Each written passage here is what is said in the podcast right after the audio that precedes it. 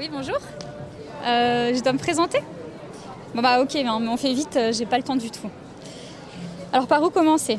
Euh, Mes parents m'ont appelée Catel, avec une certaine poésie, délivrant beaucoup de pureté sur le front de leur premier enfant. Je suis l'aînée d'une ribambelle de frères et sœurs. Du coup, j'ai à 27 ans eu ma fille qui restera unique. Les casquettes patience et fibre maternelle ont été tellement portées et utilisées pendant mes 20 premières années qu'aujourd'hui elles ont été jetées bien loin de moi. Ma fille est née sans faire de bruit, elle a fait ses nuits immédiatement, elle a été propre très tôt. Tout a été facile comme si elle avait compris qu'il fallait du calme et de la facilité pour sa maman. Mais, il y a un mais. Elle a aussi été très précoce pour l'adolescence. Aujourd'hui j'ai 39 ans et elle est ado. Mon Dieu, qu'elle m'épuise Vous êtes plein des premières années, mais vous n'avez pas encore connu l'adolescence. À part la nôtre qui était plutôt cool, non? Un ado, ça a la flemme. De tout. Tu peux sortir le chien? Euh, tu peux le faire s'il te plaît, j'ai la flemme.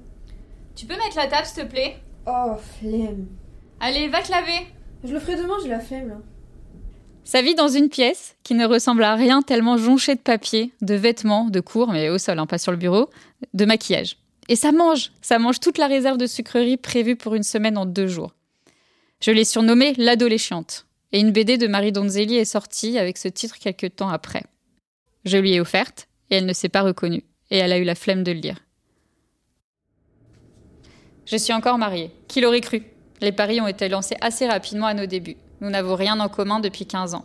Les extrêmes opposés, comme il se dit. Nous sommes un beau couple, ça c'est sûr. Physiquement, on s'associe bien. Les photos Instagram le montrent. Elle respire l'amour et le bonheur. Ah, Insta. Nous habitons à Paris, 16e arrondissement. Et je travaille dans le 8e. Dans la mode. Un rêve d'enfant. Les paillettes, les robes de princesse. Je voulais accéder à ce monde. Alors j'ai travaillé et j'y suis arrivée. Mais difficilement. Beaucoup de trahison, de coups bas. L'envers du décor est laid, aussi laid que les défilés Chanel sont beaux. Mes supérieurs m'ont toujours demandé de porter la casquette. Et encore une, de femme inaccessible, froide, sans concession avec mes équipes. La mère fouettarde. La mère fouettarde à la maison. Papa est là pour les kiffs, lui, et mère fouettarde au travail. Il y a des moments, cette casquette m'empêche de respirer.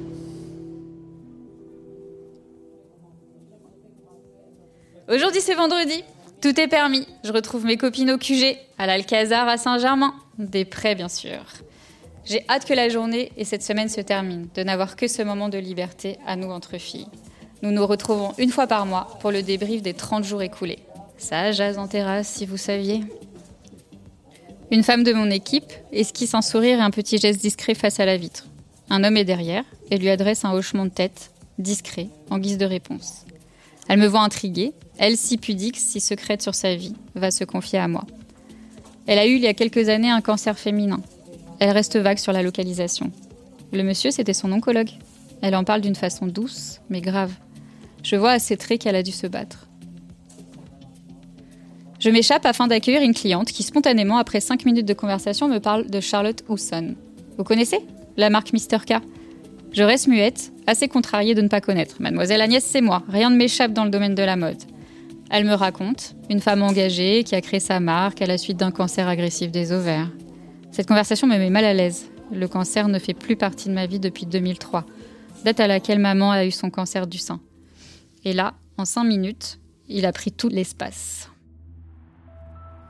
J'ai chaud. Quelle date sommes-nous? Vendredi, oui, mais quel mois? Décembre. Et merde, j'ai pas pris mon rendez-vous pour ma mammo de contrôle. Toutes ces discussions m'ont ramené à une réalité moins glamour. Je prends mon téléphone et j'appelle le centre habituel. Je leur dis que je viens tous les ans. La secrétaire médicale me fait patienter. Euh, madame, j'ai pas de trace de vous depuis mars 2017. Mais c'est impossible Je suis très rigoureuse. Depuis mes 27 ans, je ne loupe jamais un examen. L'angoisse monte. Ma grand-mère a eu son cancer à 58 ans. Ma mère 48. Et moi... Je suis sûre que cet oubli n'est pas anodin. J'ai loupé la mammo de mes 38 ans en 2018. Je quitte le travail, un peu ébranlée par cette fin de journée lunaire. Le rendez-vous est pris pour le 26 décembre. Très malin de caler un rendez-vous en plein milieu des fêtes de fin d'année. Je manque de me faire renverser par un Uber, rue Saint-Honoré. J'imagine la plaque sur ma tombe, renversée rue Saint-Honoré par un VTC. J'avoue, c'est mieux que par un camion poubelle à Barbès. J'essaye un peu d'humour. Je me parle toute seule. Ce soir, on oublie tout. Ces soirées Sex in the City. J'ai besoin de marcher un peu. Il fait froid. Je suis en talons. Il y a des pavés. D'ailleurs, j'ai jamais compris pourquoi, dans certaines grandes villes où la mode est une dictature, ils nous compliquent la vie, nous les femmes perchées sur 12 cm avec des pavés. Levez la main, celles qui ne se sont jamais fait des entorses. Le pont des arts me fait toujours le même effet. Une envie irrésistible d'aimer et d'être aimé passionnément. Une envie de romantisme, de regarder ensemble dans la même direction, dans les bras l'un de l'autre, les cheveux au vent. Allez, on atterrit. J'ai tendance à avoir l'esprit qui vagabonde. Je suis une grande rêveuse. Je peux m'absenter comme ça longtemps, dans un monologue interne très mouvementé. J'adore ma vie, une vie à 100 à l'heure, être occupée sans arrêt. Je ne sais pas m'arrêter, je ne sais pas me poser. Ma fille redoute mes jours de congé. Je veux l'emmener partout, mais avec la flemme, c'est compliqué. À la fin de la journée, elle est en PLS. Avec son père, elle sait qu'elle pourra ne rien faire, son activité préférée. Ils auront la flemme ensemble. Ah, mes amis Et leur sourire, mais quel bonheur Quelle bulle de réconfort de les voir Il y a Kikaï, Mani et Mel. Et il manque Marie.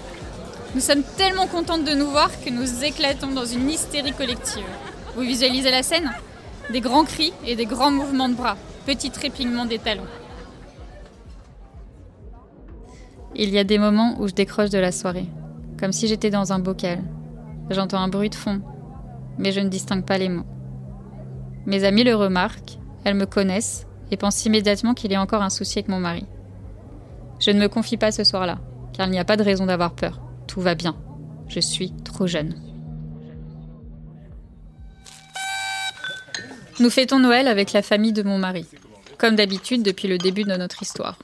Je me promets que ça sera le dernier, que les futurs Noëls seront avec ma famille. Je me fais des promesses de fin du monde. C'est dingue cette faculté à dramatiser. «